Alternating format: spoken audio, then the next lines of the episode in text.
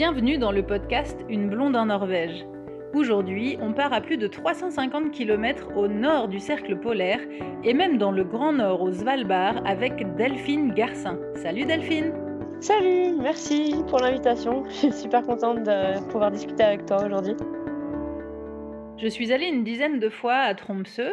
Je suis aussi allée à Senja, à Chervøy, au Lofoten, au Cap Nord. Donc je connais pas mal le Nord, mais de passage, je n'y ai jamais vécu. Alors tu vas pouvoir nous raconter comment c'est de vivre là-haut. Tu as monté ta société dans le tourisme qui s'appelle Off-Track Experience avec ton compagnon Espen qui est norvégien. Et vous organisez des tours en chien de traîneau, des expéditions en voilier, pendant lesquelles notamment on peut voir des orques, les glaciers, au nord de la Norvège et tout au nord, au Svalbard. Alors, musher à Tromsø et skipper au Svalbard, c'est assez classe comme présentation. Depuis combien de temps tu es en Norvège et où tu habites exactement? Alors, euh, merci pour la présentation, c'est super sympa. Euh, je suis au nord de la Norvège, dans la région de Tromsø et plus précisément Bardufoss, qui est à deux heures à l'intérieur des terres de, de Tromsø. Euh, c'est très pratique parce qu'on a un aéroport, du coup c'est facile pour voyager. Enfin, ça l'était. oui. Euh, euh, je suis arrivée, la première fois, je suis venue pour faire un travail saisonnier de quelques mois. Et je, suis venue en. Quelle année? C'était En 2013, je pense. D'accord. C'était vers, vers Tromsø Oui, c'était sur un bateau au départ de Tromsø. Parce que, comme tu le dis, euh, je, suis, euh, je travaille sur les, sur, les, sur les bateaux et je suis euh, donc officier de la marine marchande de formation. J'ai trouvé un, un, petit boulot qui, avait, qui était sur un bateau. Au départ, j'étais cuisinière pour des expéditions en, en ski, ski de randonnée au départ d'un bateau. Super. Et, et de fil en aiguille, bah, je, je, suis devenue skipper assez rapidement. Euh, ça me déplaisait pas de cuisiner, mais ça me plaît plus de naviguer. Ça a duré combien de temps ce, ce boulot? Euh, Du coup, j'ai fait ça pendant quoi? 5 ou 6 ans. Euh, mais ah c'était des saisons, donc c'est des. Enfin, en fait, je le fais toujours de nos jours, je le fais toujours à présent. Mais c'est un travail saisonnier puisque la saison de bateau et ski de rando en Norvège dure de février à fin avril. Mi-février, c'est un petit peu tôt peut-être, jusqu'à fin avril. Et donc tous les ans, j'emmène des gens faire des, des expéditions ou des séjours euh, ski de rando et bateau euh, au nord de la Norvège, au départ de Tromsø. D'accord, et jusqu'au Svalbard du coup? Et donc cette saison-là, euh, le, printemps, c'est ici en Norvège. Et après, en mai-juin, on a la même chose au Svalbard, avec du ski de rando et du bateau. Et puis après, tout l'été, on a des, d'autres expéditions au Svalbard qui sont liées à la photographie ou alors à l'observation des animaux comme tu l'as mentionné avec les, ours blancs, avec les glaciers, avec euh, la nature là-haut qui est fantastique. Et puis on revient à l'automne euh, en Norvège où on a nos, chiens avec mon, compagnon, avec mon conjoint Espen. Et donc à l'automne on commence l'entraînement des chiens. Donc là en ce moment on est en plein dans l'entraînement d'automne où on, permet aux chiens de, de se muscler, d'acquérir de la force avant l'hiver et avant que la saison de traîneau ne commence. D'accord. Et ton, compagnon, tu l'as rencontré sur les, sur les expéditions, justement? Oui, je l'ai rencontré au Svalbard où j'ai vécu pendant, pendant un an, un an et demi. Je travaillais euh, pour un musher là-haut euh, qui avait aussi un petit chenil et ses chiens. Et donc, euh, en fait, il y avait une petite course de chiens de traîneau qui était organisée localement qui s'appelait Trapper's Trail, la, la, la trache ou l'itinéraire des trappeurs, auquel j'ai eu la chance de participer. Et Spen était donc un des meilleurs amis euh, de, des personnes pour qui je travaillais. on s'est rencontrés euh, lors de la course de chien de traîneau Trapper's Trail au Svalbard. Donc après, vous avez, euh, vous avez décidé de, de monter votre, votre société pour pouvoir organiser tous ces tours vous-même vers Tromsø, c'est ça? Exactement. En fait, Espen a de l'expérience en tant que, que musher. Il a plus de 20 ans d'expérience, 25 ans d'expérience avec ses chiens. Et euh, moi, mon domaine, c'était plus la mer, les bateaux, les voiliers. Euh, du coup, lui, il avait déjà une activité euh, dans le tourisme avec le ski et, les chiens. Et moi, j'avais des connaissances dans le milieu maritime. Du coup, on a monté notre, notre, notre activité ensemble. tous les deux et on propose un petit mix du monde maritime et puis du monde de la terre et de la neige et de l'hiver. Euh, c'est sympa le mélange là de toutes ces activités, ça fait rêver. Donc on a, on, a, on a passé les dernières années à restaurer la ferme d'Espen qui, est, euh, qui est dans la forêt au nord de la Norvège et on, on, utilise ce lieu comme une base un petit peu pour nos expés en chien de traîneau. et oui, c'est notre base, c'est là où on vit en fait. Du coup, vous y vivez aussi, c'est pas pas seulement une base pour les expéditions, c'est là où vous habitez aussi vous au quotidien. Euh? Oui, oui, en fait, il y a plusieurs. Euh, c'est une, une, ferme norvégienne typique, donc il y a, y a, notre maison qui est une maison en bois norvégienne typique. Euh, on a une guest house, une maison pour, enfin, un chalet en rondin pour les pour les, les, gens qui viennent nous rendre visite. On a le chenil avec 35 chiens. Là, pendant que je te parle, je les vois par la fenêtre. je regarde.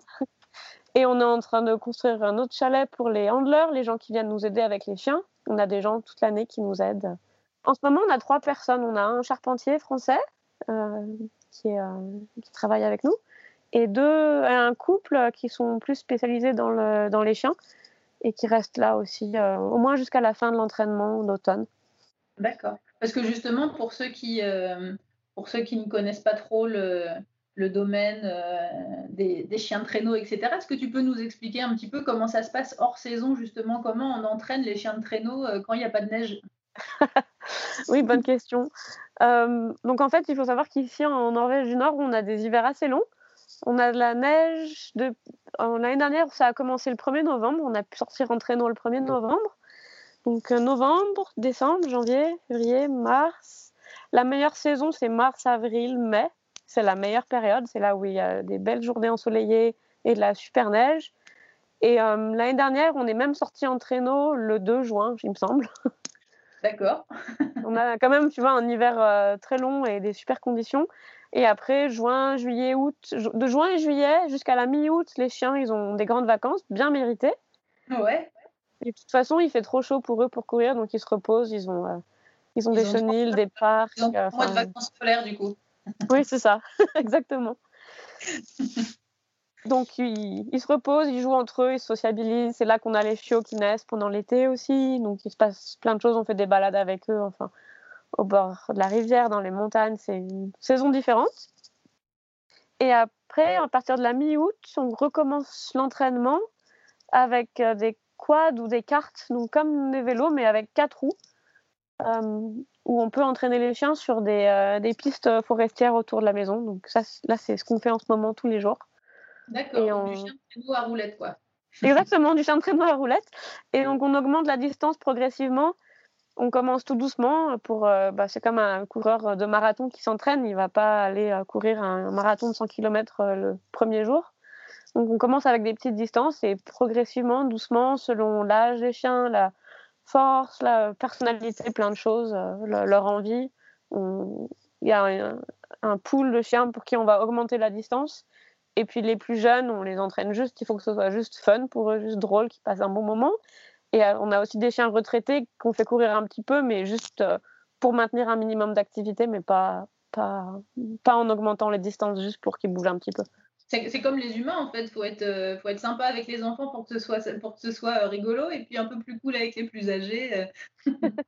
C'est ça et puis il faut surtout avoir des bons moments pour soi et avec les chiens et tous ensemble et c'est quand même un peu comme une classe, il faut il faut il faut avoir avoir l'autorité et passer du bon temps ensemble et, c'est un super mode de vie. et, du coup, tu disais le, le, gros de le gros de la saison, c'est vraiment le le, rush, c'est à partir de euh, octobre-novembre Non, octobre, pas encore. Octobre, octobre euh, c'est encore l'entraînement en quad et en carte. Et à partir de novembre, euh, à partir de novembre, la neige arrive. Mais après, l'année dernière, en décembre, on a eu un mois assez intensif parce que la, Scandinavie et la Norvège du Nord a eu un peu un boom avec le, tourisme dans les dernières années. Donc, on a eu vraiment mhm. beaucoup de visiteurs. Mais la période la plus propice pour euh, le chien de traîneau et les aurores boréales, je dirais que c'est plutôt mars. Et nous, notre, grosse, notre grosse saison, c'est mars. C'est février, mars, avril, c'est la période. Euh, parce qu'il fait jour de plus en plus longtemps, la neige est meilleure et meilleure. Et on peut faire des longues expéditions, on peut partir une semaine dans les montagnes avec les chiens. Donc notre grosse saison, elle est un peu plus tard que, que ça, c'est pas en novembre-décembre. On, reparlera du, climat un petit peu après parce que évidemment tu te doutes que j'ai plein de questions sur, euh, le, climat et la luminosité euh, au nord de la Norvège. Euh, est-ce que tu peux nous, parler un petit peu de, tes expéditions en, voilier? En voilier, on a des, séjours qui partent de Tromsø où on propose, on propose à des guides de haute montagne de nous rejoindre avec leur groupe et on trouve un voilier qui est adapté à la taille et, euh, et, aux envies. Et on part pour une semaine avec des gens qui vont se servir du voilier comme d'un refuge, comme d'un refuge euh, itinérant. D'accord. Voilà, au départ de Tromsø. Après, on fait la même chose au Svalbard en, au mois de mai. Et ensuite, pendant le reste de l'été, on fait la même chose au Svalbard toujours, mais sans les skieurs, plus avec des gens qui sont intéressés soit par la photo animalière ou soit pour faire des randos et découvrir euh, le Svalbard le Svalbard, c'est un, archipel de la Norvège qui se trouve alors à l'est du Groenland, à 1000, à peu près à 1000 km au nord du Cap Nord.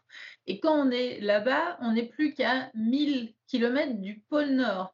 Donc euh, c'est vraiment euh, très très au nord et, c'est vrai que c'est une, une partie de, la Norvège que, beaucoup de, gens connaissent pas et, et d'ailleurs euh, beaucoup de Norvégiens ne sont pas allés là-bas. C'est un peu une, expédition à part entière d'aller au Svalbard Oui, exactement comme tu dis, c'est à mi-chemin entre la Norvège du Nord et, euh, le pôle Nord.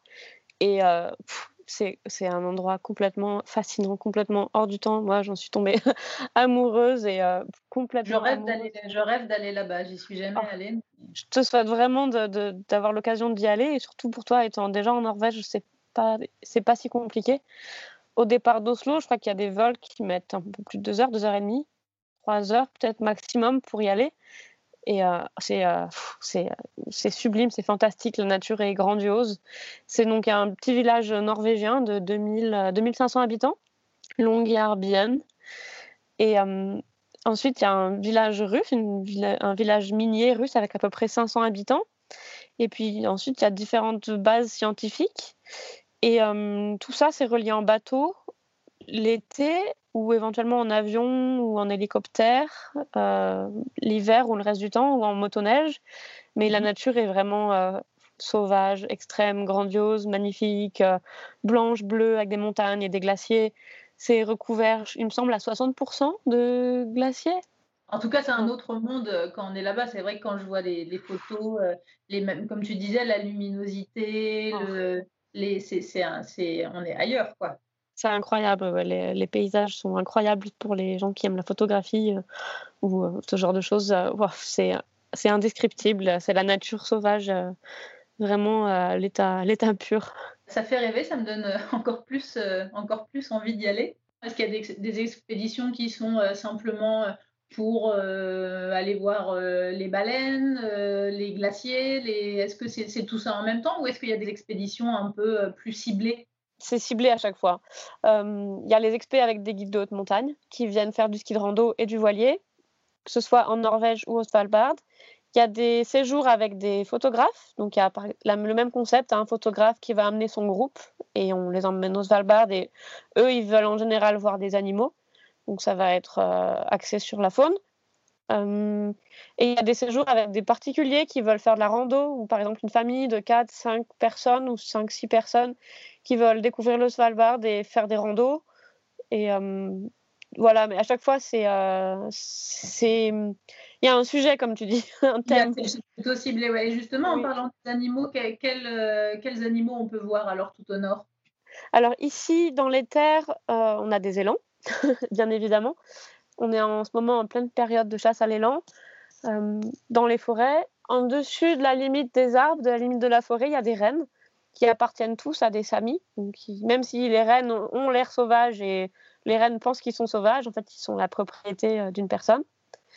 Et ensuite, on a des quelques prédateurs, donc euh, des, renards, renards roux, euh, des, ours bruns, mais relativement peu et ils sont très discrets. malheureusement, j'aimerais bien les voir, mais on les voit pas. Ils sont pas dangereux. Ils mangent des myrtilles et ils hibernent l'hiver.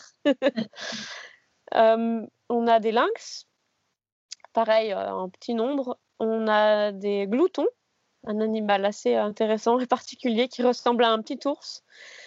Et euh, qui, eux, par contre, mangent des rennes. Donc, c'est ouais, particulier comme animal, c'est pas, pas, pas très connu. C'est pas très sympa comme animal. oh, je dirais pas ça, au contraire, pour les gens qui aiment la nature, c'est toujours un animal un peu mythique qu'on aimerait voir, mais, mais tu en as déjà vu toi? Oui, mais de très loin. Comme nous, on se déplace souvent en chien de traîneau. malheureusement, non, j'en ai pas vu de près parce qu'on se déplace avec une meute de chiens, donc ça nous rend pas. Euh, c'est pas très discret. Non, c'est pas très discret pour approcher la faune sauvage.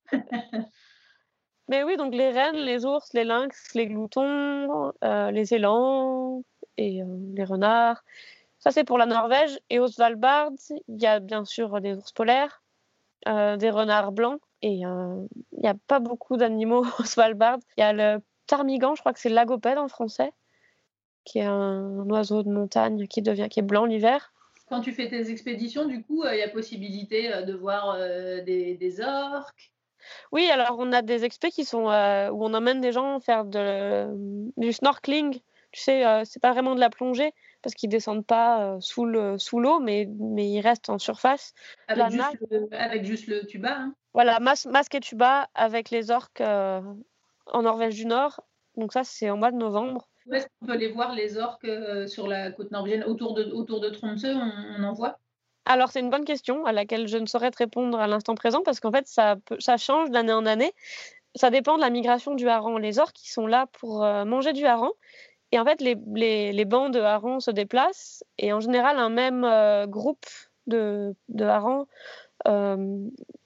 va avoir une durée de vie d'environ 7-8 ans et va avoir des routes de migration données et aller à peu près dans les mêmes fjords. Et donc les, les orques et les baleines à bosse suivent ces harengs-là. Et là, on arrive apparemment, selon les, les, scientifiques, vers la fin de, pour un grand groupe de harengs, vers la fin de cette euh, durée de vie. Donc il y a toujours une question, une interrogation sur euh, où est-ce qu'ils vont, où est-ce qu'ils vont être, est-ce qu'ils vont euh, se déplacer 50 ou 100 km à l'est ou à l'ouest? Mais a priori, c'est dans la région de, de Chervoy, qui est euh, légèrement au nord de Tromsø. D'accord, oui, je suis déjà allée sur cette île. Ouais, donc c'est là que c'était les dernières années et, et on compte ce que ce soit encore là cette année, a priori. C'est un petit peu, un petit peu controversé ces, ces expéditions pour aller voir les orques et les, et les, baleines ces dernières années parce que ça pourrait les, les gêner, les perturber. Qu'est-ce que tu en penses, toi? Euh, Oui, en effet, il y, a, y, a toutes sortes de pratiques euh, qu'il faut mieux éviter, euh, éviter d'avoir pour pas déranger les animaux et puis pour pas se mettre en danger soi-même non plus. Après, comme partout, il y a des bons et des mauvais élèves parmi les, gens qui, proposent ce genre de, de, sortie. Je pense que bon, c'est possible déjà de, se renseigner à l'avance, de voir un peu quelles sont les, euh, les règles que chaque euh, compagnie euh, dit qu'ils suivent. Et puis il y a des manières d'approcher les animaux qui sont douces, il y a des manières qu'il faut éviter absolument. Il y a des, instructeurs de plongée qui sont expérimentés et avec qui c'est safe d'aller, et peut-être d'autres personnes qui le sont moins. Enfin, je pense qu'il y a plein de choses comme ça à, prendre en considération. Après, à partir du moment où il y a plus de deux ou trois bateaux sur un groupe d'orques, c'est pas pas correct. Quoi. Enfin, dans l'idéal, il faut être tout seul et chercher des coins un peu reculés et, et, euh, c'est ça, pour voilà. essayer de limiter un petit peu le, la, la, gêne quand même. La pression, ouais, ouais. Mais je pense qu'il semblerait que la, la Norvège est à la fois du côté des, des pêcheurs et du gouvernement des pêcheries et à la fois du côté du tourisme ce soit en route pour, euh, pour réglementer euh, les pratiques euh, de manière positive pour les animaux, parce que c'est dans l'intérêt de, tous en fin de compte. Est-ce que tu fais de la plongée, toi? Est-ce que tu as déjà plongé avec les baleines ou avec les orques, par exemple? Alors, je fais de la plongée, oui. c'est une, grande passion pour moi. je suis plongeuse professionnelle en milieu hyperbare, donc en fait, du côté du côté des travaux sous-marins, on va dire pas du côté loisir. Mais mm, plonger avec les orques, en fait, j'emmène des gens le faire et donc je suis skipper et je suis en charge du bateau et de la sécurité des gens euh, dans l'eau. Du coup, j'ai jamais eu l'occasion de le faire, même si je rêve de le faire. C'est vrai, du coup, tu n'as jamais pris le temps de le faire pour toi, en fait. Bah non, j'ai jamais, j'ai jamais eu l'occasion de le faire parce qu'à chaque fois, je me retrouve à emmener des gens le faire. Mais il, se pourrait, que cette, il se pourrait que cette année, ce soit mon année enfin et que je puisse le faire. Ah, bah, c'est bien ça. Donc, c'est un des, un des effets du, du corona, c'est qu'en fin de compte, on peut, on peut, enfin avoir les loisirs qu'on offre aux autres le reste du temps. Un, des seuls points positifs euh, de ce virus, c'est que tu vas peut-être avoir l'occasion de, de, le faire. J'en rêve. Par rapport à la plongée, c'est vrai que comme on, on, se dit la Norvège c'est un pays froid, les eaux sont froides et profondes, donc on pense pas forcément que ce soit un, un, un pays qui soit propice euh, à la plongée, mais, euh, mais ça l'est en fait. Oui, ça l'est. Et euh, on a la chance aussi d'avoir euh, d'avoir des instructeurs de plongée qui sont super. On a, on a deux, deux personnes euh, vraiment à qui je fais confiance les yeux fermés. On a d'une part, on a Sébastien Royer, qui est un super plongeur et spécialiste des terres polaires. Enfin, il est instructeur de plongée et il travaille pour un tour opérateur français à Lyon. Et on a Morgane, euh, Morgane Bourkis, qui est triple champion du monde d'apnée. Donc, dans les deux cas, je pense que pour les deux séjours qu'on organise en plongée, c'est pas comme si on organisait des séjours à l'appel, on en organise vraiment à l'unité et en informant vraiment les gens euh, préalables sur euh, ce qu'ils font et où ils vont. Et dans les deux cas, je pense qu'ils sont entre de très bonnes mains. D'accord. Et est-ce qu'on peut, euh, est-ce qu'on peut plonger partout le long des côtes norvégiennes ou est-ce que c'est plus propice à certains endroits? Alors là, euh, je t'avoue que je ne sais pas. Toi, tu euh, connais le, le nord euh, autour de là où tu es, du coup? J'ai jamais été au sud de Tromsø de ma vie. Donc, C'est vrai? donc en fait, je ne sais pas à quoi ressemble la Norvège entre Tromsø et Oslo, en gros. D'accord. je connais l'aéroport d'Oslo et Tromsø et le Svalbard. D'accord. Alors, il te reste un, un, bon, un bon territoire à explorer là.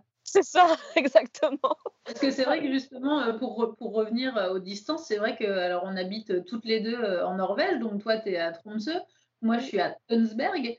Euh, mais on est à plus de 2000 km l'une de l'autre en fait. Oui. D'ailleurs, si je peux me permettre de te reprendre, souvent les gens imaginent qu'on est à Tromsø parce que c'est la grande ville connue dans le nord, mais en fait, on n'est pas à Tromsø, on est à Bardufoss, qui est euh, dans les terres. Et, euh, c'est à combien de temps de, de Tromsø? C'est à deux heures de Tromsø. C'est pas Tromsø même, mais c'est plus. Euh, alors que Tromsø est tourné vers la mer, nous, on est tourné vers l'intérieur des terres. On a des grands parcs euh, nationaux qui sont à la frontière avec la Suède. C'est principalement le parc national de Dividalen Est. Et en fait, c'est euh, une des plus grandes zones de nature sauvage qui reste euh, en Europe. Et c'est une des plus grandes zones de nature sauvage et intouchée, en quelque sorte, avec très peu de routes et d'accès qui, euh, qui restent en, de nos jours en Europe. Vous, c'est plutôt euh, vraiment le, la, la, la, forêt, du coup Ici, oui, c'est la forêt et les montagnes. On a juste derrière la maison, là, j'ai des sommets qui montent à 1005 avec des glaciers euh, permanents juste derrière chez moi. Alors, pour revenir un petit peu euh, sur, le, sur, le, sur le climat, c'est sûr, comme, euh, comme on disait, on est à plus de, de 2000 km l'une de l'autre, donc euh, évidemment, le climat n'est pas du tout le même euh, au sud de la Norvège et au nord de la Norvège. Un petit rappel pour ceux qui ne, connaissent pas bien la géographie du pays, je vous invite d'ailleurs à aller voir la vidéo que j'ai faite. J'ai fait un petit reportage sur la, géographie de la Norvège. C'est vrai que c'est un, un, pays qui est tout en longueur et qui, qui a des côtes qui s'étendent sur plus de 2500 km. Donc, euh, donc évidemment qu'au nord et au sud, c'est pas du tout, euh, c'est pas du tout le même, le même climat et la même euh, luminosité. Est-ce que tu peux nous parler un petit peu du, du climat euh, au nord? Comment, comment sont les étés, comment sont les hivers? Nous, pour nous, une belle journée d'été, il va faire environ 20 degrés. Après, en juillet-août, euh, il y a beaucoup de moustiques. ouais.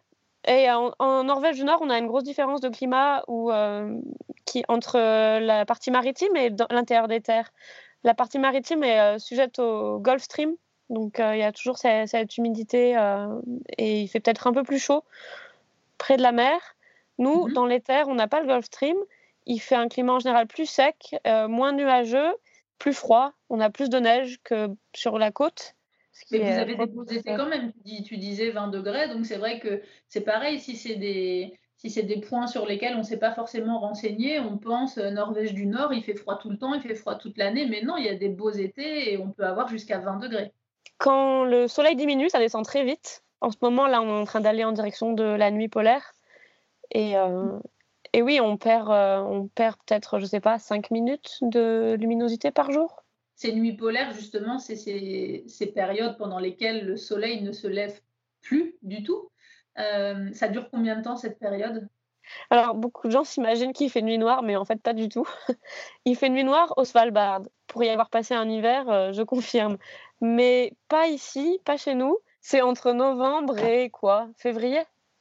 Quelque chose comme ça. D'accord, où là, c'est vraiment des périodes. Euh, oui, c'est plus sombre. Le jour le plus court, ça doit être 19 euh, ou 20 décembre dans ces eaux-là.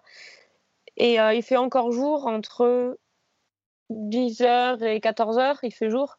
Après, il fait pas jour avec le soleil haut dans le ciel, il fait jour comme un jour un peu euh, gris ou nuageux. C'était une lumière bleutée assez douce. Et comme il y a beaucoup de neige, euh, en fait, c'est super lumineux et c'est super beau. L'ambiance dans la forêt et l'ambiance dehors est magnifique. On apprécie aussi d'avoir un travail en extérieur et d'être dehors et de pas louper ces heures-là. Les heures où il y a de la luminosité, il faut les passer dehors et on les passe dehors pour, euh, pour, pour en profiter au maximum. Et en termes de température, du coup, il fait combien l'hiver à peu près? Alors l'hiver, on a trois mois qui sont un peu plus, euh, qui sont les mois les plus froids. Donc c'est décembre, janvier, février, euh, pendant lesquels les températures moyennes sont entre moins 10 et moins 15. Donc en fait, tu vois, il fait pas si froid euh, relativement. Mais après, pendant quelques jours, ça peut descendre bien plus bas. je sais pas, ça peut être environ 5 jours, 5 jours dans l'année où ça peut descendre à moins 30, voire même moins 40 mais en fait, il y a des très grosses euh, inversions de température, ce qui fait que l'air froid est bloqué en bas dans les fonds de vallée. Et en gagnant euh, même juste 20 mètres d'altitude, on a des différences de 10 degrés. Ah Donc euh, c'est très impressionnant. Nous, là où on vit, ça descend rarement en dessous de moins 30. On vit à 80 mètres d'altitude. Alors qu'on a nos voisins qui vivent en bas près de la rivière, je sais pas, peut-être qu'ils vivent à 30 mètres d'altitude. Euh, je ne sais pas exactement, mais chez eux, ils peuvent avoir moins 40, alors que chez nous, ça arrive jamais.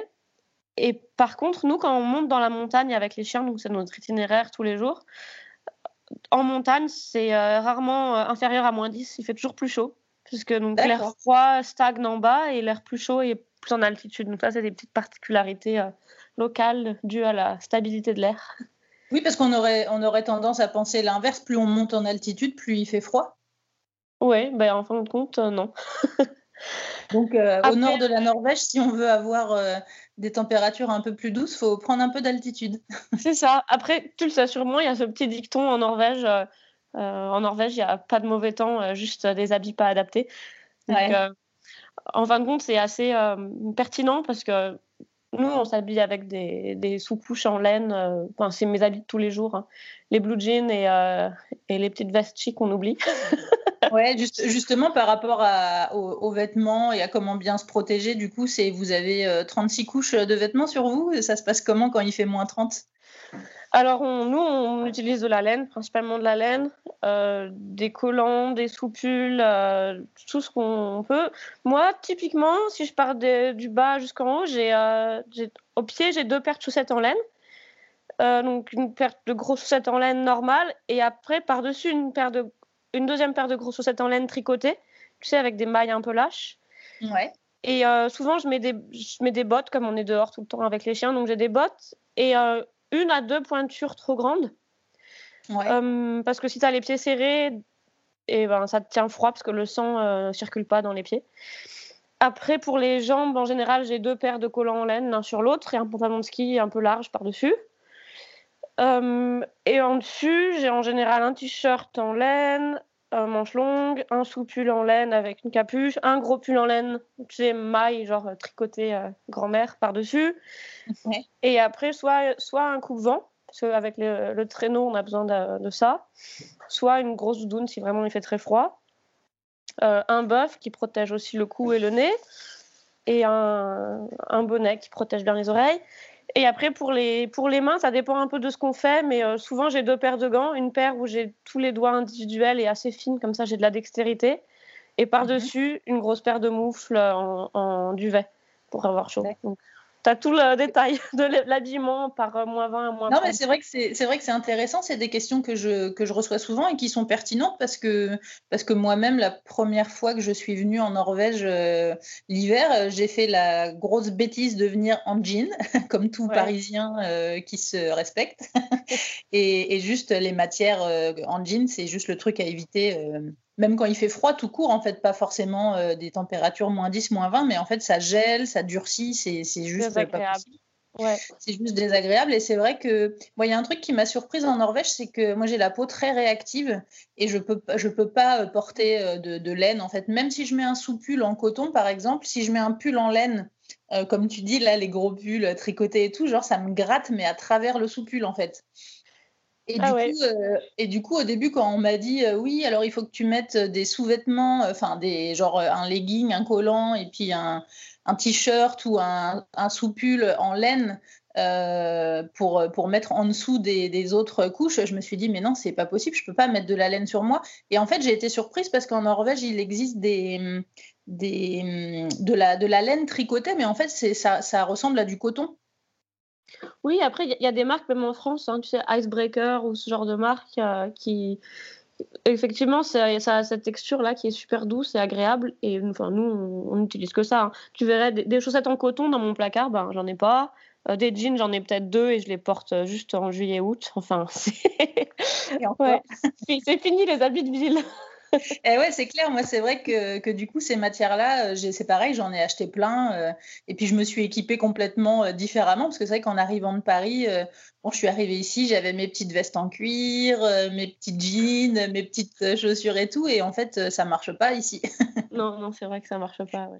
Un autre petit détail aussi, tu, en as parlé, c'est par rapport aux mains.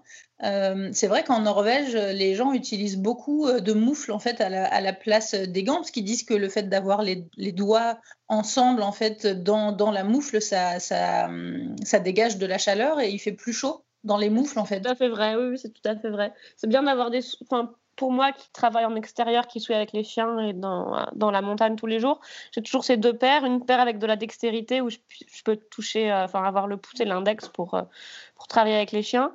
Et ensuite, par-dessus, une grosse paire que, que j'attache autour du cou, tu sais, comme les enfants avec une cordelette. Donc elle est dans mon dos quand je m'en sers pas. Et dès que je suis partie sur le traîneau et que j'ai plus besoin d'avoir tous mes doigts individuellement, je mets la grosse moufle euh, en, en matière comme une doudoune, tu sais, en duvet. Ouais, ouais. Et c'est super. Après, il y a, oui, il y a plusieurs euh, matières possibles, mais ça, pour moi, c'est, euh, l'idéal. ouais, c'est vrai que moi qui suis plus, euh, même si je suis à la campagne, mais bon, qui suis plus en, ville, entre guillemets, j'ai un petit peu de mal avec les moufles parce que c'est vrai que je j'arrive pas, comme j'ai pas l'habitude, c'est vrai qu'on se sent un peu pâteau, quoi. Avec les moufles, on n'arrive pas à trop attraper et tout. C'est vrai que c'est toujours rigolo l'hiver. Je trouve que dans la rue, même à Oslo ou à Tunsberg, ça donne toujours lieu un peu à des scènes rigolotes où on voit les gens qui tiennent des trucs là avec les moufles, ils tiennent des, ne serait-ce que leur, leur, euh, leur, tasse de café dans la rue et tout, tu as toujours l'impression qu'ils vont tout faire tomber. Enfin, je sais pas, ça me fait toujours rire. Et puis il y a des moufles tricotées maison par les, les grands-mères qui sont, ou même pas que les grands-mères, parce qu'en Norvège, le tricot est un sport national. Mais il y a des, des moufles tricotées euh, en laine qui sont tellement jolies avec des jolis motifs. C'est trop mignon dans les rues. Les gens, ils ont des super jolies choses. ouais, c'est vrai, c'est vrai. Mais c'est vrai que tu vois, moi, on m'en a, j'en ai reçu en cadeau des moufles comme ça. Et en fait, je peux pas les mettre. Ça me gratte, mais ça me pique. Et même si je mets des sous-gants, genre un peu, tu sais, en tissu, euh, enfin, en, coton, ou, euh, ça me gratte, mais à travers, c'est fou. Ouais. Ouais, après, il y a des mix. Hein. Je sais que moi, un de mes pulls préférés, c'est un mélange mérino, soie et euh, possum. En termes d'enneigement, euh, est-ce que vous avez déjà de la neige là? Si oui, depuis quand euh? Oui, alors c'est drôle que tu me poses la question. La première neige est arrivée hier. Donc, on est on est content, ça, les paysages revêtent un beau manteau blanc entre le gel et la toute petite couche de neige. Il n'y a pas grand-chose, il y a peut-être 2 cm, mais, mais ça tient. Parce qu'à l'heure actuelle, le, soleil est très bas sur l'horizon. Donc là, si je regarde dehors, euh, maintenant, il est midi. Euh, j'ai pas de soleil en fait. Je vois du soleil sur les montagnes avoisinantes, mais nous, qui sommes au pied des montagnes, chez nous, on n'a plus le soleil. Donc la neige tient et on espère que ça va tomber. Là, normalement, au courant novembre, dans la, première quinzaine de novembre, on devrait pouvoir commencer à sortir en traîneau. Euh, et, si tout va bien, on va pouvoir continuer à sortir en traîneau jusqu'à courant mai. L'année dernière, euh, le 1er juin, on a encore été faire un tour en traîneau dans les montagnes. Après, l'enneigement varie vraiment d'une année sur l'autre. L'année dernière, c'était des records de neige. On avait euh, au sommet des montagnes avoisinantes dans, notre région en Norvège du Nord, dans l'intérieur, euh, Lindre Troms, comme on l'appelle, donc c'est l'intérieur de Tromsø. Il y avait sur les sommets, dans les stations météorologiques, il y avait des endroits où ils comptaient entre 6 et 8 mètres de neige, mais c'était un, record. Ah ouais, quand même. C'était un record. Nous, chez nous, on avait à peu près 2 mètres. Il n'y a pas eu, a pas eu d'hiver où vous n'avez pas eu de neige? Non, des fois, ça arrive un peu plus tard. Ou alors, des fois, il peut y avoir des épisodes. Si en décembre ou en janvier, il y a un épisode euh, de pluie, ça peut être un peu euh, catastrophique pour nos, itinéraires. Parce que tout gèle. Et après, il faut attendre euh, que ça reneige par-dessus pour pouvoir avoir des bonnes, des bonnes pistes dans la forêt et dans les montagnes. Mais, mais pas de neige en général. Non, ça n'arrive pas. Surtout nous, à l'intérieur des terres. Près de la mer, ils ont le, le Gulf Stream. Donc il y a toujours une différence de température assez remarquable entre Tromsø, la côte, les Lofoten et nous, l'intérieur, on a au moins 10 degrés, 10 à 15 degrés d'écart de, température. Ouais, c'est vrai qu'une euh, petite anecdote que je raconte euh, que je raconte souvent dans les dans les bus euh, l'été quand je fais les tours, c'est que quand je suis allée à Tromsø pour la première fois avec mon copain, c'était au mois je ne sais plus si c'était fin mai ou début avril, c'était pour, pour voir des aurores boréales. Donc on était vers la fin de la période des aurores boréales, mais on en a vu quand même. Et on s'est vraiment fait un petit trip nord, nord Laponie, c'est-à-dire qu'on s'est fait chien de traîneau, motoneige, aurore boréale et tout. C'était hyper chouette.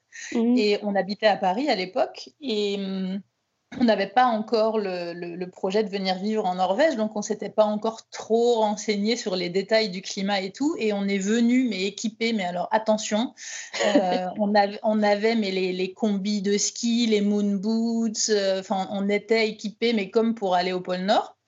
Et en fait, quand on est arrivé à Tromsø, il y avait il y avait genre pas de neige, enfin il y avait genre quatre, flocons par terre. Les gens, ils étaient en converse, en jean, euh, une petite veste, genre un petit kawaii, tu vois, et on est arrivé et on s'est regardé, on s'est dit merde. Surtout Tromsø, c'est une ville euh, universitaire et une ville où les gens sortent beaucoup. Il y a énormément d'endroits pour sortir le soir. Et euh, les Norvégiens, tu as, sans doute remarqué, mais alors pour sortir, attention, ils s'habillent. Du coup, euh, quand tu crois des gens dans les rues de Tromsø, les locaux, ils sont habillés hyper chic. Ils ne ils sont pas du tout en habit de neige. Et alors les étrangers, non, non, on a vu des petites minettes en jupette, en collant et tout. Et on s'est regardé, on s'est dit mais mais la, la honte. Alors, tu vois, les, Français et les touristes, on les repère avec leur, euh, leur doudoune, leurs gants, leurs leur habits de ski, et les locaux, ils sont. ils sont ah, bah grave, là, on avait l'affiche, mais laisse tomber, quoi. On avait la honte absolue. Donc, euh, évidemment, le lendemain, on a, on a tracé euh, au premier magasin, on s'est acheté des baskets. Genre, on s'est racheté des vêtements normaux, en fait. Bon, ceci dit, euh, quand on est parti, euh, quand on est parti faire les trips en, motoneige et en chien de traîneau, c'est des, des services euh, qui sont venus nous chercher en ville et puis qui nous ont amenés Sur, les, sur les lieux. Et, et là, Là, il faisait moins 15, il y avait 2 mètres de neige, et donc là, du coup, on a pu sortir nos, équipements. Euh, mais c'est vrai, que, c'est vrai que, comme tu disais, il y a vraiment une très grosse différence entre Tromsø, si, si tu restes dans le centre-ville, et puis si, si, tu fais euh, quelques kilomètres, tu roules un peu, tu vois les, les paysages, le climat qui change très, très vite. Oui, très vite, on a un climat beaucoup plus froid. Euh, on n'a plus l'influence maritime et l'influence du Gulf Stream à l'intérieur des terres, donc on a vraiment, vraiment des hivers plus froids et enneigés. Après, je voulais juste aussi, à mon tour, de dire une petite anecdote rigolote. Euh, ici, à l'école primaire, euh, quand il fait entre 0 et moins 20, les enfants n'ont pas le droit d'être à l'intérieur pendant les pauses. Parce que, comme, comme je disais précédemment, le mauvais temps n'existe pas, seulement les habits pas adaptés. Quand il fait en dessous de moins 20, donc s'il fait moins 19, à chaque pause, les enfants doivent sortir. S'il fait moins 20, moins 21, là, ils ont enfin le droit de passer des pauses à l'intérieur. Donc, ça, ça en dit long sur la, mentalité et puis l'équipement aussi euh, du pays dès tout petit. Quoi. Ouais, c'est vrai. C'est vrai que tous ceux que, qui ont des enfants euh, autour de moi, à chaque fois, quand ils me parlent de, de, de, ce qu'il faut emmener quand tu emmènes les enfants à l'école, c'est, un, un, périple en soi parce qu'il faut emmener euh, la tenue de pluie, la tenue de neige, une tenue de rechange, une tenue pour la forêt. Oui, puis euh, les skis. Nous, ils font des skis de fond aussi avec eux à l'école. ouais, mais même, même nous, ici à Tunsberg, ils font du ski. Dès, dès que c'est possible, dès qu'il y a de la neige, le mercredi, c'est euh, ski. ski de fond dans la forêt. Ouais. ouais, super. Pareil ici, ouais. Ouais, et est-ce que c'est pas trop dur justement ces périodes? Parce que c'est vrai que dans les, pour les gens qui, qui habitent, euh, qui habitent plus en ville et tout, je sais qu'en Norvège, il y a un petit peu ce côté où euh, l'hiver, euh, en fin d'après-midi ou le soir, on, on essaye de, par exemple, d'aller un peu plus dans les salles de sport, dans les centres commerciaux, etc., pour, pour avoir aussi un petit peu ce bain de lumière et puis pour prendre un petit peu de luminosité. Alors quand on habite au milieu de la forêt comme ça, est-ce que c'est pas un petit peu dur cette période d'hiver? Alors moi, j'ai ni salle de sport ni centre commerciaux. Euh, c'est pour ça que je te pose la question. De grande à proximité. par contre, euh, par contre, au contraire, en fait, décembre, qui est le mois le plus sombre, est un mois hyper sympa parce qu'on a des, des, activités tout le temps. Donc il y a les fêtes de Noël de tout le temps, tous les week-ends, il y a un truc. On a des, des, soirées en semaine où on a les, le ski pour les, pour les enfants. Donc en fait, les parents se retrouvent après l'école et euh, organisent de manière bénévole une petite piste de ski et tous les enfants euh, de l'école viennent et font leur ski et ils ont droit à des jus euh, chauds, à des, des pâtisseries, enfin des bols, tu sais, des, des pâtisseries norvégiennes. un week-end, on a la fête de Noël de l'école, un week-end, on a la fête de Noël des voisins, un week-end, on a la fête de Noël des grands-parents. Donc c'est fête sur fête sur fête tous les week-ends. Donc c'est un moment sort les maisons, tous les intérieurs sont super jolis. On a des, ouais, on met des décos de partout. Euh, on n'a jamais fini d'améliorer les décos. Du coup, euh, en fait, c'est un mois hyper cosy, hyper sympa. On rencontre plein de gens. Je pense que c'est le mois le plus social de l'année. Euh, T'as pas l'air d'avoir le, blues de Noël, toi. Hein ah non, non, pas du tout. Bah, je pense que Noël en Norvège est beaucoup plus fêté et beaucoup plus sympa que. Enfin, plus sympa. C'est très sympa en France aussi, mais vraiment en Norvège, en Norvège du Nord, ici dans, les zones rurales, c'est un truc important et on décore tout, mais vraiment avec soin. Et on se rencontre, on mange des gâteaux ensemble, on mange des gaufres, on va faire du ski. Enfin, c'est, euh, super sympa. des petits trucs euh, qu'on fait, par exemple, on a une, on a une lampe UV et le matin, au petit-déj, on allume la lampe UV euh, qui est à proximité de notre table. Et euh, tout le monde, pendant qu'on a le petit-déj, prend des, prend des UV. Et on mange aussi, soit sous forme d'huile ou soit sous forme de gélule, des, euh, de l'huile de foie de morue. Tu sais qu'il y a un complément alimentaire riche en oméga 3. Et en fait, en Norvège du Nord, au moins, je ne sais pas comment c'est à Oslo ou dans le sud ou à Tonsberg, mais ici, tout le monde fait ça. Toutes les familles font ça. ils ont leur bouteille d'huile de foie de morue accompagné d'une bouteille de concentré d'orange que tu bois juste derrière pour faire passer le goût. Et, euh, et, donc, en fait, dans tous les frigos de 100% de mes voisins, je te garantis que tu trouves ça. C'est vrai, moi j'ai goûté pour la première fois euh, il n'y a pas très longtemps, l'année dernière, je crois, ou il y a deux ans, et j'ai goûté la version au citron, donc du coup ça va, c'était soft. Oui, oui, c'est ça. On utilise la version au citron. Et euh, moi, je fais depuis la première année quasiment où j'ai mis les pieds en Norvège. Et, je vois vraiment une différence, en fait, euh, sur euh, le mot. Oui, sur plein de choses. Sur le moral, bien sûr, parce que ça, j'ai vu la différence pendant les périodes où je le prenais et où je le prenais pas. Et j'ai remarqué la différence aussi, tu vas rigoler, sur mes cheveux. Mes cheveux sont plus jolis quand je mange ça. Ah, c'est un, bon, un bon conseil beauté alors. Peut-être, oui. Par rapport aux températures un peu extrêmes qu'il peut y avoir l'hiver et à l'enneigement, est-ce qu'il y a des conditions qui, font que vous ne pouvez pas sortir avec les chiens ou est-ce que vous sortez tout le temps, quelles que soient les conditions? Euh, J'ai envie de te dire qu'on sort tout le temps. Euh, après, ce qu'on adapte, c'est euh, les itinéraires. Parce que hum, s'il fait plus froid ou, s'il y a trop de neige, on fait des itinéraires plus courts en distance, mais qui en durée vont nous prendre même, le même temps parce que parce qu'on s'adapte pour ça. Donc on a eu, on a eu cette situation l'année dernière avec énormément de neige, mais en fin de compte, euh, comme on prépare pas nos itinéraires avec des motoneiges à l'avance, on, fait le chasse-neige nous-mêmes avec les chiens. Ça demande euh, ben, plus de travail pour nous et pour les chiens. Donc le premier traîneau va partir avec par exemple entre 10 et 12 chiens avec une, plus grosse euh, équipe et va faire la trace pour ceux qui sont derrière. S'il y a vraiment beaucoup de neige et que les chiens nagent, ben on fait juste une boucle plus petite à vitesse un petit peu plus réduite et puis, euh, et puis en fin de compte, on est quand même sorti. C'est important parce que les chiens, ils ont besoin de se dépenser et puis, euh, et puis nous aussi, on aime bien être dehors, donc euh, on, on, sort en fait, on sort tout le temps. D'accord, c'est vrai que ça doit être impressionnant de, se retrouver, comme tu disais, dans des, euh, sur, des, sur des chemins qui sont pas, euh, où les pistes sont pas faites et où tu dois te, sentir vraiment euh, dans, un, dans un coin sauvage. Et parce que moi, quand j'avais fait mon, tour en chien de traîneau, évidemment, on avait suivi des pistes, des traces qui étaient, qui étaient déjà faites, donc il y avait un peu moins ce côté tu vois, sauvage, mais c'est vrai que ça doit être impressionnant euh, quand il y a des grosses chutes de neige de, de se retrouver comme ça euh, au milieu de la forêt ou des, des grands espaces sans traces, sans, sans, rien en fait. Oui, après, il y a comme, même si, même si la, la, sensation qu'on a, c'est qu'on est au milieu de nulle part et qu'on crée la trace nous-mêmes, on passe quand même pratiquement tout le temps. Enfin, on a des itinéraires fixés qui sont toujours les mêmes. Euh, parce que c'est juste, enfin, on départ de chez nous, on n'a pas une possibilité euh, infinie d'itinéraire. Donc, même s'il a reneigé par-dessus, il y a une sous-couche euh, sur laquelle les chiens, eux, ils vont marcher, ils vont la trouver même s'ils marchent dans 20, 30 ou 40 cm de neige fraîche. La sous-couche de là où ils sont passés la veille et la veille, etc., et toute la, semaine précédente, eux, ils la trouvent sous leurs pattes, sous leurs pattes et ils la sortent. Donc, en fait, on passe au même endroit. Et si on est hors de la trace de, de 1 mètre à droite ou 1 mètre à gauche, on le sent euh, sur le traîneau parce qu'on n'a pas la même sensation euh, quand on freine et quand on manœuvre le traîneau. Et eux, eux c'est des animaux avec un, comment, un instinct et des, sens très développés. Et euh, les chiens de tête, ils le retrouvent au mètre près l'itinéraire. C'est impressionnant.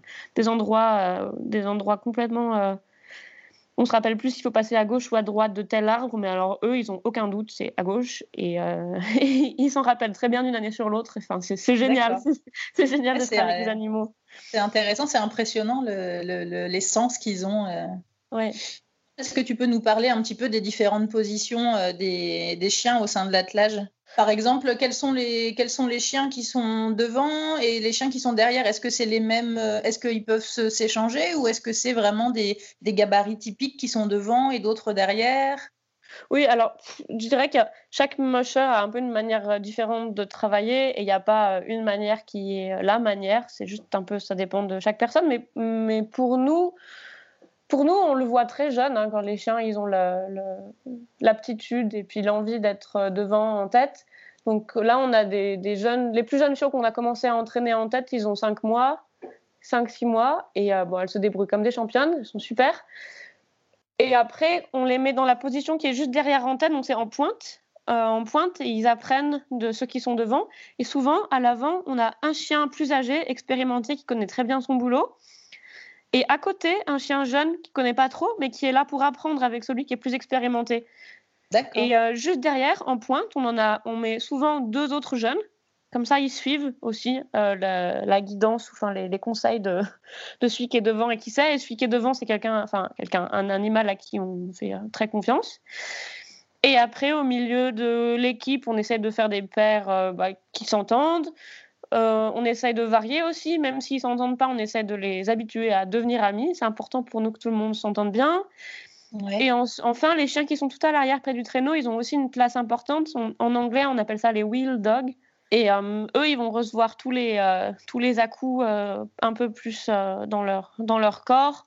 C'est des chiens à qui on demande d'être un peu des tracteurs, mais on leur, on leur demande pas de réfléchir, mais on leur demande de tirer et d'être présent et de travailler dur. Mais alors, pour eux, c'est pas très important de réfléchir gauche, droite, à gauche de tel arbre, à droite de tel arbre, à tel endroit. mais on alterne, on essaye d'avoir autant de chiens que possible qui soient capables d'aller en tête. Euh, dans notre pack, on essaie d'avoir une hiérarchie la plus plate possible. On n'est pas trop euh, pour avoir un, mâle alpha. Donc on essaye que tout le monde soit sur un pied d'égalité. Après, bien sûr, ceux qui sont en tête, ils vont avoir plus de contact avec nous et de là, ils vont avoir plus de responsabilités. Et donc, euh, ils vont, euh, ça va être un peu les chefs, mais, mais on essaie qu'ils prennent pas la grosse tête et que ce soit le plus euh, hiérarchie plate, tout le monde est traité pareil. Et, et, souvent, ce qu'on remarque, c'est qu'en tête, on a des, les, les petites femelles légères, ça marche bien. Ben parce que comme elles sont légères, elles avancent, elles mettent de l'entrain dans la, ou de l'énergie dans, dans l'équipe. Donc, elles mhm. tirent tout le monde vers l'avant. Et puis elles sont très, euh, comment elles connectent très bien avec les êtres humains. Elles ont envie de, bien faire. Déjà les huskies en général, c'est une race. Ils ont envie de faire plaisir à leur maître et ils ont envie de bien faire. Donc si tu les grondes juste un tout petit peu, ils vont être, euh, ils vont être là en train de te dire oh désolé désolé, j'ai pas fait exprès. Qu'est-ce que j'ai fait? Oui exactement. Donc souvent on a des les petites femelles en, tête, ça marche très bien. Euh, les plus légères, et dans tous les cas, elles seraient pas bien à leur place près du traîneau en wheel dog pour travailler. Et euh, voilà, donc c'est vraiment à l'inverse d'un sport. C'est pas du tout un sport, euh, comment dire, euh, macho où on va mettre les gros mâles devant. c'est oui, c'est ça. Du coup, ça marche bien de mettre la, femelle chef devant. C'est bien, c'est plutôt une bonne chose, ça. c'est ça. Vous avez des, il y a beaucoup de, lacs gelés autour de chez vous sur lesquels vous passez? Il y en a, oui, dans la montagne. On passe sur des lacs gelés, mais surtout quand on part faire nos séjours d'une semaine, quand on part en itinérance. Là, on a un très grand lac qui fait quoi, 100 km de long. Ah donc, on, l'utilise pour euh, s'éloigner de la civilisation, parce qu'il y a un accès par la route à un côté, sur un des, une des extrémités du lac. Et ensuite, on suit ce long lac, et puis on va dans la montagne d'un côté, on va dans des chalets, on retourne sur le lac, on va jusqu'à l'extrémité du lac. Et ensuite, il y a tout un réseau qui est à proximité de la Suède avec des lacs, des montagnes, des chalets, des refuges. Donc, on utilise beaucoup, les, les lacs. Ouais. Et c'est pas effrayant de passer sur ces lacs euh, sur ces oh lacs gelés, on n'a jamais peur de, tomber. Vous êtes sûr qu'il y a assez de glace? Ah vraiment, n'est pas, c'est pas du tout effrayant parce qu'on passe quoi On passe fin janvier, début février au plus tôt et euh, il y a plus d'un mètre de glace de partout quoi. Donc euh, on est vraiment. Euh, et après, il y a des endroits s'il y a un barrage ou quelque chose. Il y a des endroits où il faut pas trop, mieux pas passer, mais c'est des endroits qui sont connus ou enfin où euh, y a on trouve des cartes qui disent bon voilà tel endroit n'y va pas. Et puis c'est une, connaissance du terrain une connaissance locale que euh, Espen ou mon conjoint il a. Donc euh. concernant les, les, races de chiens vous avez des races différentes vous ou vous avez que des huskies vous avez quoi? Alors nous on a des huskies d'Alaska. L'origine du husky d'Alaska, c'est vraiment un, c'est un chien qui vient des États-Unis et comme son nom l'indique, et qui est lié à la, ruée vers l'or. Quand les pionniers s'enfonçaient, euh, tu sais, l'histoire de Cro-Blanc, un peu dans, dans la mhm. nature, dans les grandes forêts, et allaient euh, chercher de l'or, ils mélangeaient, ils utilisaient des chiens locaux, les chiens des, des, Amérindiens ou des populations locales, qui croisaient avec toutes sortes de chiens. Qui, euh, comme l'histoire de Cro-Blanc, le Cro-Blanc, c'est un chien qui est volé au sud des États-Unis, qui remonte au nord et à qui il arrive plein d'aventures. Et donc, il faisait vraiment ça. Il croisait avec plein d'autres races euh, en cherchant certaines qualités. Donc, il y a, par exemple, chercher à ce que ce soit des chiens résistants au froid, donc avec un bon pelage, qui se plaisent dans des climats euh, nordiques, donc c'est une race nordique. Des chiens endurants, qui puissent parcourir de longues distances, et euh, donc c'est vraiment des, athlètes de haut niveau. ils mhm. adorent courir. Et euh, des chiens qui soient avant tout amicaux et euh, très gentils envers les êtres humains. Donc voilà, tu, vois, tu verrais nos chiens quand je rentre dans le chenil, ils sont tous en train de vouloir être caressés, câlinés. Et, voilà, on craque, on ne peut pas s'en empêcher. Donc voilà, amicaux, endurants, euh, résistants au froid, des chiens qui mangent bien, qui ne soient pas difficiles sur la nourriture. On leur donne à manger, ils mangent, parce que quand il fait très froid, la nourriture peut geler, les soupes, elles gèlent rapidement. Donc, Qu'est-ce qu'ils mangent alors les chiens de traîneau puisque ce sont des athlètes Alors, la nourriture varie selon les, périodes de l'année. Euh, en été, bien sûr, ils sont en vacances, du coup, ils mangent beaucoup moins. Mais pour nous, pour nos chiens, on les nourrit avec euh, à la période la plus intense de l'activité. Donc c'est un mélange de croquettes, des croquettes royales canin 4800, donc c'est des croquettes très riches en énergie euh, pour, pour les chiens qui font beaucoup d'activités, beaucoup de sport. Et avec ça, on mélange euh, une, euh, de la viande. Donc, c'est des abats de viande et de poisson et beaucoup de, abats de saumon, en fait, spéciaux pour euh, la nourriture animale. et donc, on mélange ça avec de, de l'eau chaude. Et donc, ils ont tout ensemble les croquettes, la viande et l'eau en soupe deux fois par jour, matin et soir. Et qu'est-ce que ça fait? Je crois que ça fait à peu près. En général, en hiver, on est à peu près à un demi-kilo de viande par jour et par chien. Par chien, ouais. Ouais, et, euh, et en fait, je ne saurais plus te dire la quantité. J'ai mon petit verre doseur que j'utilise, mais je ne sais plus ce qui est écrit dessus. Mais en gros, c'est comme un mug, un, tu vois, un, mug, une tasse de mug classique remplie de croquettes à rabord à chaque repas. Donc euh, voilà, et c'est très très riche en énergie. Et après, quand on fait des grandes distances, euh, on s'arrête régulièrement toutes les heures, toutes les deux heures, et on leur donne des snacks. Donc là, on a du gras, du pur gras soit du gras de poulet, soit du gras d'élan, ou enfin du gras de, des saucisses de gras qu'on achète spécialement pour la nourriture animale, qu'on coupe en petits morceaux. Donc on leur donne 100 grammes à peu près par, euh, par chien, et c'est comme pour nous avoir un, un sneakers ou un petit truc euh, énergisant, et c'est reparti. Euh, c'est le petit goûter. C'est ça, le petit goûter, il se régale et, et ça repart. et l'été, ils mangent la même chose? Ils mangent moins ou pas? Alors l'été, ils mangent beaucoup moins. Ils mangent moins de moitié moins. Il mange ah ouais, d'accord. Ah ouais, l'été, c'est juste le petit mug de, croquettes, comme je te disais, sans la viande. et un petit mug une fois par jour, donc un demi le matin, un demi le soir, parce que c'est toujours ces mêmes croquettes euh, très riches en énergie. Et en fait, l'été, ils sont, il fait chaud et ils ont pas du tout, enfin leur métabolisme est beaucoup moins sollicité qu'en hiver. Et euh, pour revenir à cette lumière, euh, du coup, donc l'été, vous avez le soleil de minuit. Oui, l'été, on a un soleil de minuit et en fait, ça tombe bien pour nous parce que l'été, on a plein de projets de construction. On améliore le chenil pour les chiens. Là, on construit un chalet en rondin pour pouvoir euh, héberger les, gens qui nous aident avec les chiens. Donc, en fait, vu qu'il y a de la neige de novembre à mars, on peut rien construire. On peut vraiment rien faire. Et pour nous qui habitons à la campagne, où c'est beaucoup de fermes, c'est très rural autour de chez nous, euh, l'été, c'est la grosse période de construction. Tous les gens qui ont des fermes, qui ont des animaux dans les alentours, euh, ils rénovent, ils construisent, ils changent ci, ils changent ça, ils font une clôture pour leurs animaux, ils refont le toit de leur étable quelque chose comme ça. Donc il y a beaucoup d'artisans, c'est une région rurale et artisanale et euh, beaucoup de métiers liés au, travail du bois, à la charpente. C'est une question qui, revient beaucoup justement par rapport à ces, à ces périodes d'ensoleillement. L'été, justement, moi on me demande souvent euh, est-ce que c'est pas trop dur l'hiver? Alors non, c'est, enfin moi je, je trouve pas que ce soit trop dur l'hiver, surtout que bon nous au sud de la Norvège c'est quand même euh, c'est quand même minime. Mais euh, mais c'est vrai qu'à l'inverse, je trouve ça presque plus gênant l'été en fait, parce que cette luminosité qui est là tout le temps, du coup je trouve que ça perturbe vachement le cycle de, tout, en fait, des repas, des tu sais plus trop quand tu as faim parce que tu sais plus quelle heure il est. Du coup, tu fais plein de trucs, tu fais presque des doubles journées parce qu'il fait jour jusqu'à minuit. Donc, euh, du coup, ça fait trop bizarre de, se poser à 21h devant la télé. Euh. Ouais. Pour nous qui avons des animaux, je t'avoue que l'été, on travaille de manière intensive avec nos journées finissent tard mais on aime ce qu'on fait, du coup, euh, du coup, on s'en plaint pas. Mais oui, en fait, on profite de chaque minute et, et pour pouvoir faire le plus de choses possible et avancer sur plein de choses. Et du coup, oui, les journées sont longues. Et comme tu dis, on n'a pas envie d'aller se coucher. Mais c'est aussi sympa pour avoir des, des, moments sociaux en fin de journée, qui, avoir un bon moment avec les amis ou la famille ou les enfants. Euh, un peu plus tard parce qu'il fait jour et que c'est facile. Par rapport à, par rapport à cette intégration euh, sociale, on a souvent ces, ces mauvaises images, ces clichés que les Norvégiens et les gens du Nord euh, en général seraient un peu froids et distants. Euh, qu'est-ce que tu en penses et comment, euh, comment sont les, les, gens dans ta région? Oh bah alors là, moi ça se passe vraiment bien parce que sinon j'y serais pas, j'y serais pas restée ou j'y vivrais plus encore. Mais je pense qu'il y a plusieurs facteurs, mais c'est une région rurale où les gens qui sont autour de chez moi, c'est des Norvégiens qui ont souvent passé leur vie ici et parfois depuis plusieurs générations.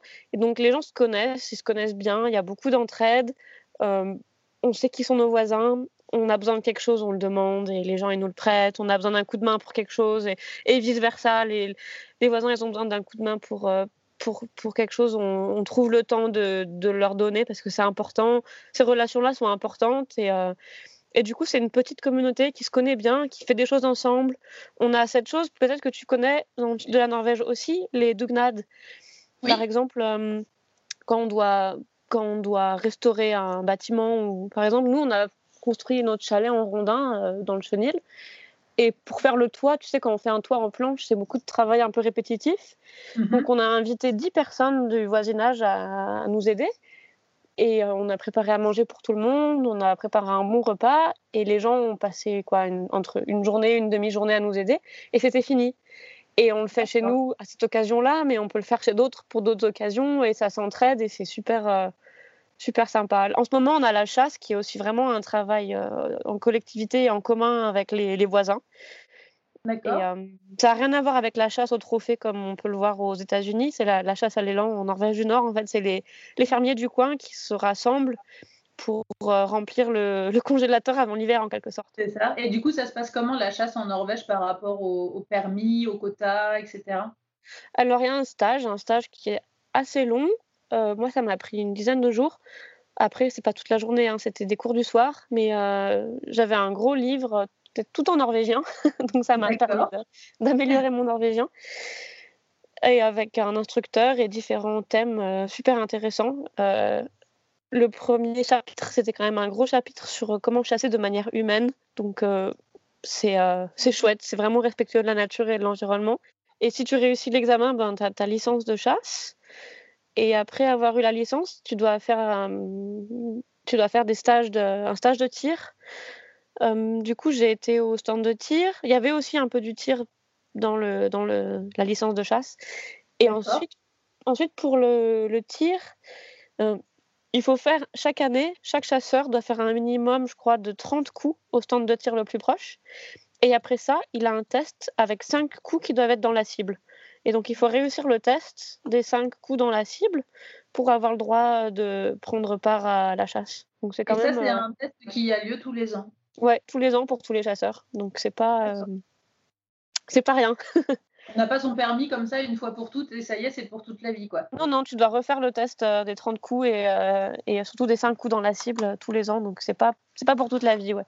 Tu dois être Toi, tu avais déjà fait du tir avant ou tu as, tu as commencé que là pour, pour avoir ce, ce permis-là?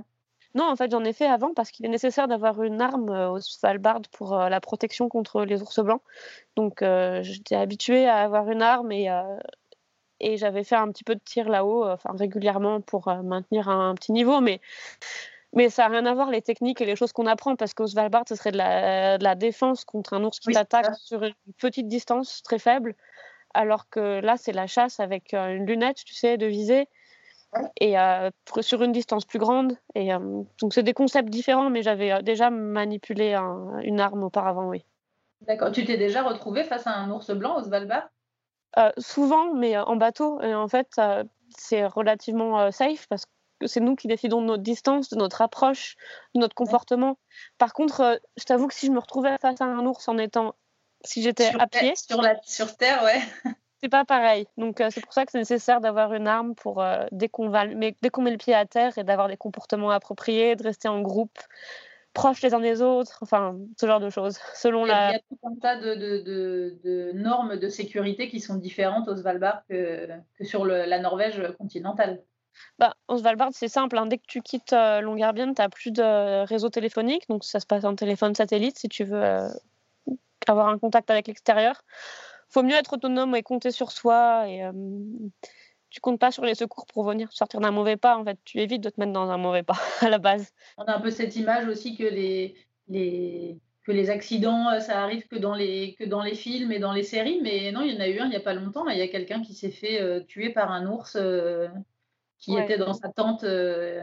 Ouais, c'était vraiment, c'était vraiment très malencontreux et c'était vraiment une, une suite de, de malchance qui a qui a fait qu'il s'en est arrivé là. Et c'était très, très triste pour, euh, pour cette personne et pour sa famille et pour, euh, pour, euh, pour les ours blancs aussi, évidemment. Mais, Pour revenir à la chasse, il y, y, a des quotas, je suppose? Oui, en fait, il y a une zone, un territoire bien défini. Donc, nous, on chasse sur un certain territoire avec des, des limites géographiques. de chaque côté, il y a d'autres territoires avec d'autres chasseurs. Notre territoire à nous comprend 18 fermes sur un côté de la vallée et euh, sur, sur cette zone-là, on a un quota de 5 animaux. Et euh, il y en a un qui va être un mâle adulte, on va avoir une femelle adulte, on va avoir euh, un jeune. Enfin, il y a un certain nombre et une définition de, des animaux qu'on peut prendre. On ne peut pas prendre que des animaux comme ci ou comme ça. On doit, on doit savoir ce qu'on fait avant de, avant de tirer, bien sûr. Et que dire de plus? Oui, après, la viande va être divisée. La moitié de, de ces cinq animaux qu'on a le droit de prendre qui va être pour les propriétaires terriens. Chaque personne qui a une propriété. Donc, nous, par exemple, on aura un dix-huitième de la part des propriétaires. Et l'autre moitié qui va être pour les chasseurs. Donc, Espen et moi, on est deux. On aura deux dixièmes, puisqu'on est une dizaine de chasseurs, de la part des chasseurs. Pour nous, ça représente presque 80 kilos euh, de viande par an. Ah, quand même Donc, euh, c'est une alternative euh, au bœuf et au, et au poulet qui est euh, les, happy proteins qui, viennent de derrière la maison, qui est quand même relativement, euh, ça vaut le coup quoi. Tout à l'heure quand on préparait l'épisode, tu m'as envoyé, euh, une photo de, de votre prise de ce matin de l'élan et, euh, et, je t'ai envoyé un petit bonhomme, euh, un petit bonhomme qui faisait la tête. et c'est pas du tout, euh, c'est pas du tout parce que je suis contre contre la chasse, mais c'est vrai que donc je, je suis pas végétarienne, je mange de la viande, mais même si même si j'adore ça et j'essaye de faire quand même attention à ma consommation, que ce soit pour côté budget, pour la planète, pour la santé, et puis pour le, pour le côté respect des animaux. En fait, c'est vrai que moi, des fois, je suis un peu partagée parce que je, je, suis une gourmande, j'adore cuisiner, donc j'aime la viande et je mange de la viande, mais, mais j'aime pas, j'aime pas voir les animaux morts. Quoi. ouais, je comprends. Après, je préfère voir un élan mort tué par nous et les voisins derrière, dans le champ, derrière chez moi, que de savoir comment sont tués les, les bœufs, les vaches et compagnie. Euh, mais, exactement, c'est vrai que ça, c'est un débat euh, complètement. Euh, après, moi, c'est vrai que c'est juste l'image, tu vois, qui me gêne un petit peu, mais après, moi, j'en mange. L'élan, c'est très bon, j'adore ça. donc, c'est. Avec le groupe de chasse cette année, ils étaient juste tout près de chez nous. Et en fait, ce qui s'est passé, c'est qu'il y a eu un de nos voisins, le, le frère, de, le frère de, de mon conjoint, qui est venu avec ses deux petites filles qui ont 3 et 5 ou 6 ans et pour voir pendant qu'on dépeçait. Donc il montrait, alors voilà, là c'est le rein, là c'est les poumons, là c'est le cœur. Et en fait, ça fait partie un peu de la vie de tous les jours, j'ai envie de te dire. Et, et c'est pas plus mal, je pense que les enfants sachent aussi, bah voilà, la viande c'est ça, ça vient d'un animal qui a été vivant, qui a marché sur quatre pattes, qui a vécu dans la forêt. c'est vrai que ça, c'est, moi je l'ai jamais expérimenté, mais j'ai déjà entendu plusieurs fois effectivement que c'était quelque chose de très courant de d'amener des enfants, euh, même très jeunes, pour leur montrer euh, bah, comment ça marche, euh, comment, qu'est-ce qui se passe, sans, en, essayant de, de de pas les gêner, de pas les choquer, mais effectivement, comme tu disais, pour leur montrer que d'où vient la viande, quoi. Ça vient pas du supermarché, ça vient de la forêt. Exactement, c'était c'était fait par un de nos voisins de manière très pédagogique, et du coup, c'était super super intéressant de suivre ces explications. Et je sais qu'à l'école au, au Svalbard, j'ai un ami pendant la chasse aux rennes qui va avec les rennes sont relativement euh, faciles à chasser. Il y a un quota aussi, donc en fait il va avec les enfants, les petits enfants euh, du jardin d'enfants à la chasse aux rennes. Donc les enfants ils marchent en file indienne derrière lui. Il abat un renne et ensuite ils font tout ensemble. Tu vois, ils ouvrent, ils enlèvent la peau, ils prennent les morceaux jusqu'à manger le renne ensemble. On va dire que c'est une introduction à, à d'où vient ta nourriture dans un environnement euh, où on en dépend en fait grandement. Et, vous, vous chassez, euh, vous chassez plus d'élan ou plus de rennes non, nous, en fait, le renne, c'est pas autorisé, en... enfin, c'est pas possible parce qu'ils appartiennent aux Samis en Norvège du Nord. rennes d'élevage, du coup. Oui, ben, en fait, on peut dire d'élevage, mais, mais les rennes, ils vivent de manière sauvage dans les montagnes sans frontières. Hein. Mais ils, appartiennent, en Norvège du Nord, ils appartiennent tous à des Samis. Par contre, donc c'est pas autorisé de chasser. Pas du tout, non, non, non. C'est une propriété privée, tu peux pas. C'est comme si tu allais abattre la euh, une vache dans le, dans le champ du voisin. Euh, ouais, c'est ça, sauf que c'est un champ euh, énorme et sans, et sans clôture. Et sans clôture, mais ils sont tous marqués, ils ont tous une marque à l'oreille. L'été, ils rassemblent les troupeaux dans des grands corails et ils marquent les animaux, les, les jeunes. Ils ont tous une marque selon à qui ils appartiennent. Donc euh, il y a des, groupes de, de, de, la population sami et après selon à quel membre de la famille ils appartiennent, il y a une autre marque aussi sur l'oreille. Donc ils sont tous marqués. Après, en Norvège du Sud, il y a des zones où il y a des rennes sauvages qui sont autorisées à chasser, mais pas en Norvège du Nord. Et, euh, et à part les élans, qu'est-ce que vous pouvez euh, chasser d'autres éventuellement? Il y a des oiseaux ici mais qui se chassent, mais comme il y en a relativement peu, nous, nous on est content de les voir vivants, donc on les chasse pas. Mais je sais que ça, dans notre région, euh, ça se fait. Et c'est pareil. Alors, j'ai pas, je suis désolée, j'ai pas les noms en, français, j'ai les noms en anglais ou en norvégien. Mais oui, il y a des, oiseaux de la famille des oies ou des oiseaux de la famille des, lagopèdes ou des euh, tétras, grands tétras, ce genre d'oiseaux. Et tu disais, euh, tu disais tout à l'heure que quand tu as passé ton, la partie théorique de ton, de ton permis euh, de, chasse, c'était en norvégien. Tu, tu dis que c'était difficile. Tu, parles norvégien couramment. Ça a été long, difficile, facile à apprendre? Alors, je, parle relativement bien. En fait, je comprends plus que je parle. Euh, il y a eu un moment où, quand je vivais au Svalbard, j'étais très motivée pour apprendre. Et du coup, j'allais à l'école euh, là-bas et je suivais des cours. Et euh, après, quand on a, bizarrement, mais quand, j'ai emménagé avec Espen et les enfants, vu que je me suis retrouvée dans un milieu où on parlait norvégien tous les jours, et, et, puis j'étais très occupée avec mes chiens et plein d'autres choses, j'ai arrêté de suivre des cours.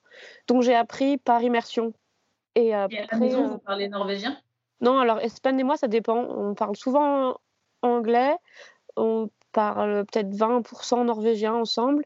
Quand il y a les enfants, ça dépend, c'est rigolo parce que je me force à parler norvégien aux enfants, mais eux, ils me répondent en anglais. ouais, ça arrive souvent, ça. ça dépend. Le petit parle bien anglais, du coup, il me répond en anglais. La plus grande, elle est un peu plus timide, elle est ado, du coup, elle me répond en norvégien. Ou alors, elle ose pas, elle s'arrête au milieu d'une phrase et je lui dis, mais si, vas-y, c'est bien, ça me force à, comprendre. Ouais. Et euh, voilà, on parle un mélange. Du coup, vous êtes très occupé avec euh, toutes ces activités, avec les chiens, avec les expéditions euh, en voilier. Est-ce que vous avez euh, du, temps pour faire d'autres choses? Qu'est-ce que vous aimez faire quand vous ne travaillez pas? Même si je me doute que vous êtes finalement au travail tout le temps, puisque vous avez les chiens tout le temps autour. Mais est-ce que vous aimez aller faire des randonnées Donc la chasse, tu disais? Oui, on a des chiens, mais on a aussi des chats, des poules et des chèvres. D'accord. C'est l'arche de Noé. non, on aime bien les animaux. Euh, qu'est-ce qu'on aime bien faire? Oui, non, on adore, euh, on adore être dehors et dans la nature. Donc, euh, Espen est un grand féru de parapente. le problème, c'est qu'on a, comme tu dis, on trouve pas trop le temps d'en faire. Et moi, j'adore la plongée. Donc, si on arrive à se dégager des vacances, on, se tourne vers des activités de plein air, du camping, ce genre de choses, ouais. Tu disais que tu disais que dans le dans le parc national euh, près de chez vous, il y avait des, il y avait des glaciers? Oui, ouais, ouais. C'est magnifique la nature ici, c'est des possibilités euh, sans fin. Enfin, on, on, a vraiment de la chance et on en profite à, fond. Cet hiver, euh, après qu'il y ait eu l'arrêt, là, toutes les frontières ont été fermées suite bah, au corona.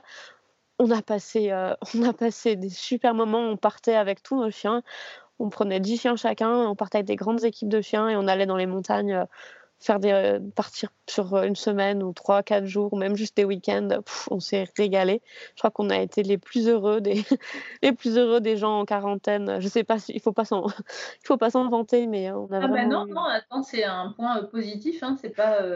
Pour nous, c'est totalement inespéré parce que c'est des choses qu'on emmène des gens faire ça et on en vit. Donc en fait, on le fait jamais juste uniquement à titre privé, juste nous deux pour le plaisir. Et alors là, on avait vraiment l'occasion de le faire comme ça et ça nous permet d'explorer des nouveaux itinéraires, d'aller camper dans des endroits sauvages où on n'emmène pas forcément des gens parce que pour plein de raisons, mais mais, euh, mais non, c'était vraiment. pour euh, faire tout ça, il faut, il faut du temps en fait. Donc c'est super que vous ayez mis ce temps euh, à partie pour faire, pour faire tout ça. Bah, c'était de toute façon, c'était ce qu'on aurait fait à ces dates-là, juste avec des clients, quoi. C'est ça, sauf que là, vous étiez tout seul en amoureux.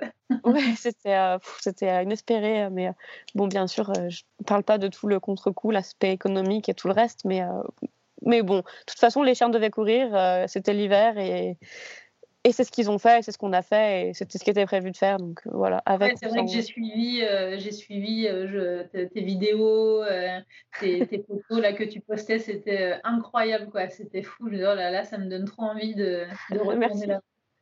Et justement par rapport au par rapport au tour en, chien de traîneau. Vous avez, vous avez fait des, tu disais tout à l'heure, tu avais parlé d'une compétition que tu avais faite. Tu en as fait d'autres et ton compagnon, il, a fait de la compétition aussi en chien de traîneau? Oui, alors en fait, c'est sûrement, c'est principalement euh, lui hein, qui, a, qui, a, beaucoup d'expérience avec ça. Espen, il a, il a, il a couru plusieurs fois la Finnmarks Lepet, qui est la plus grande course de chien de traîneau qui existe en Europe.